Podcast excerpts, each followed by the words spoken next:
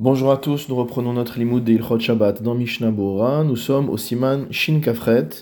Nous nous étions arrêtés au Saïf Dalet qui se trouve à la page 326 du troisième volume de Mishnah Bora.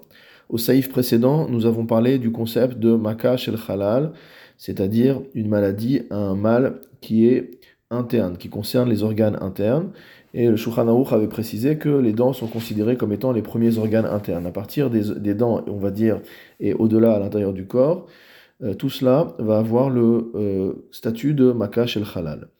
Au Saïf Dalet, le Shulchan écrit Makash el Halal, que concernant euh, cette plaie interne, ce mal interne, En Sarich Omed, on n'a pas besoin de faire une estimation, c'est-à-dire, je, je lis tout de suite le Mishnah Bora. Le Mishnah Bora explique au Saïf Katanyut Gimel Pirush Imhu Mesukan Leshato Olo. On n'a pas besoin de déterminer si ce problème des organes internes constitue un danger immédiat ou pas. Chez Ensham Bekiim, le Shulchan nous dit que même s'il n'y a pas d'experts qui sont présents, Klum, et que le malade lui ne dit rien, il ne demande pas particulièrement à ce qu'on intervienne, Osin Lo, Kol La Lo Bechol. On aura le droit de faire pour lui tout ce qu'on a l'habitude de faire un jour de semaine. Aval, ou Makirim Beotocholi, Shemamtin, Ve'en. Mais si, au contraire, on sait et on reconnaît que ce type de maladie mot peut attendre, alors, et qu'il n'y a pas besoin de transgresser le Shabbat pour cela, Asur le Chalel Alav. Dans ce cas-là, il est interdit de transgresser le Shabbat, Afalpi Shehi Shel Chalal, bien que ce soit un problème qui concerne les organes internes. Mishnabura Seif Katan Yud Dalet, Kol Shiregilim. Donc, dès lors euh, qu'on a vu que c'est un problème qui concerne les organes internes, on a dit que même en l'absence d'experts, il n'y a pas de médecin, etc., on peut faire pour le malade tout ce qu'on a l'habitude de faire pour lui. Mima achalim urfu ot. Le Ramban nous dit que quand on dit tout ce qui, est nécessaire, tout ce qu'on a l'habitude de faire pour lui, c'est à la fois en termes d'alimentation et en termes de euh, médicaments, en termes d'interventions médicales diverses et variées, de soins divers et variés. Ou mashma shenbo sakana bimni atadavarahu. Et il ressort de cela que bien qu'il n'y ait pas de danger si on ne lui faisait pas telle ou telle chose, kevan shacholi yeshbo sakana, à partir du moment où cette maladie est dangereuse, et qu'il y a un petit peu de besoin par rapport à cela, et que c'est ce qu'on a l'habitude de faire la semaine, osin gam Shabbat, on fera également le Shabbat. C'est ce que dit le Magid Mishneh. C'est-à-dire en fait que même si la maladie est grave, il peut y avoir des soins qui eux ne sont pas forcément nécessaires, ne sont pas, euh, c'est pas des soins qui vont permettre de sauver véritablement la personne, euh, mais c'est des soins qu'on a l'habitude de faire par rapport à cette maladie-là. Alors ces soins-là également seront permis le Shabbat. mikama poskim. Va voir dans le biur alacha ce que nous avons rapporté au nom d'un certain nombre de poskim. bemakom chilul. Que même dans un cas où il y a besoin de transgresser le Shabbat, en mechalelin Israël, on ne transgressera pas le Shabbat directement par un juif, et là, bedavar sheesh la chushbo, she'im lo cholio. Si ce n'est pour une chose, que si on s'abstient de la faire, alors la maladie va s'aggraver. C'est-à-dire, on ne fait pas transgresser le Shabbat à un juif si ce n'est pas quelque chose qui, va, euh, qui, est, nécessaire véritablement. Veyuchal istaken, et une chose qui, si on ne la faisait pas, entraînerait une mise en danger du malade. Aval, Kol bimniat sakana, mais toute chose pour laquelle il est clair que si on ne la fait pas, il n'y aura pas de danger. Afalpi shemikol makom tsarichulo, bien que ce soit une chose dont le malade a besoin, urgilin la sotlo, et qu'on a l'habitude de lui faire en semaine. En aussi noto beshabbat, et là l'idée eno yehudi, on ne fera faire le Shabbat que par un non-juif, kedin soche chole shenbo sakana, comme les halachot concernant un malade qui n'est pas en danger. Ve'alken bevadai me'anachon le'achmir be'isur shel Torah, et euh, c'est pourquoi il est certain qu'il est juste d'être mahmir en ce qui concerne une melacha de Oraita. Vayen bibiur alacha mashekatavnu besof devarenu. Et va voir dans le biur alacha ce que nous avons écrit à la fin de nos paroles. C'est-à-dire que finalement le Mishnah Bura ici est posek que concernant toutes ces choses qu'on a besoin de faire pour le malade, il va y avoir deux catégories.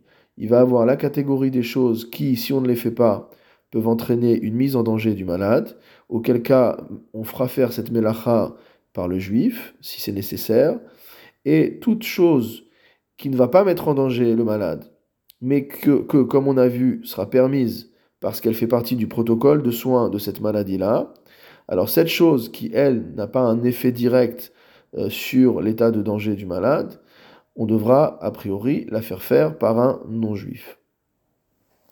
Mishnabura Seif Katan Tetvav, Im, le Shulchan Aruch a dit que lorsqu'on était certain, de par la connaissance qu'on a de la maladie, que la chose qu'on va faire n'est pas nécessaire immédiatement, ça veut dire que ça peut attendre. Alors dans ce cas-là, on ne doit pas être Mechalel et Shabbat. Mishnabura Tetvav, Ksharofe Omrim, a fortiori lorsque le médecin ou le malade lui-même disent chez En Sarir, qui n'a pas besoin de cela, En Mechalelin, dans ce cas-là, on ne transgressera pas le Shabbat. Mishnabura Seif Katan Tetzain, ou Makirin Beotocholi, chez Mamtinin. Donc il s'agit d'une maladie pour laquelle on sait que tel ou tel soin peut attendre. Il n'y a pas d'urgence à, la faire, à le faire aujourd'hui. Retsonolomar chez Makirin Beberur, c'est-à-dire qu'ils savent de manière claire chez Loïd Gaber Acholi, que la maladie ne va pas euh, s'aggraver, yoter plus, aliédé chez Namti Madalaïla Bemotsai Shabbat. On doit par exemple administrer tel, tel médicament euh, au, au, malade, et on sait que ce médicament-là, on va dire, c'est éventuellement un médicament de confort, ou ça fait partie d'un protocole, où il n'y a pas d'urgence, c'est-à-dire qu'on peut décaler la prise du médicament de quelques heures. Alors dans ce cas-là, il n'y a pas de nécessité de transgresser le Shabbat, ça devient interdit de le transgresser et on devra attendre Motsei Shabbat pour faire la chose. Donc on voit à quel point dans ces halachot, euh, les choses sont extrêmement fines euh, et il faut une grande, grande bekiout et dans la halacha et dans la connaissance médicale pour pouvoir trancher les choses euh, de manière juste, sans mettre en danger le malade, évidemment, puisque le principal objectif, c'est de sauver la vie et euh, de traiter les malades.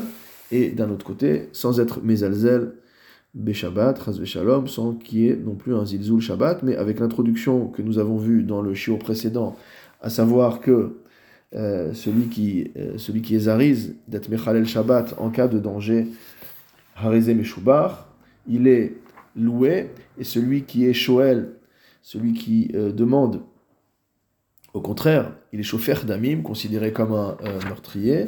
Donc ça nous donne le cadre général. Maintenant, ça ne veut pas dire, après qu'on ait dit ça, c'est le grand principe, ça ne veut pas dire non plus qu'on doit transgresser le Shabbat euh, sans raison.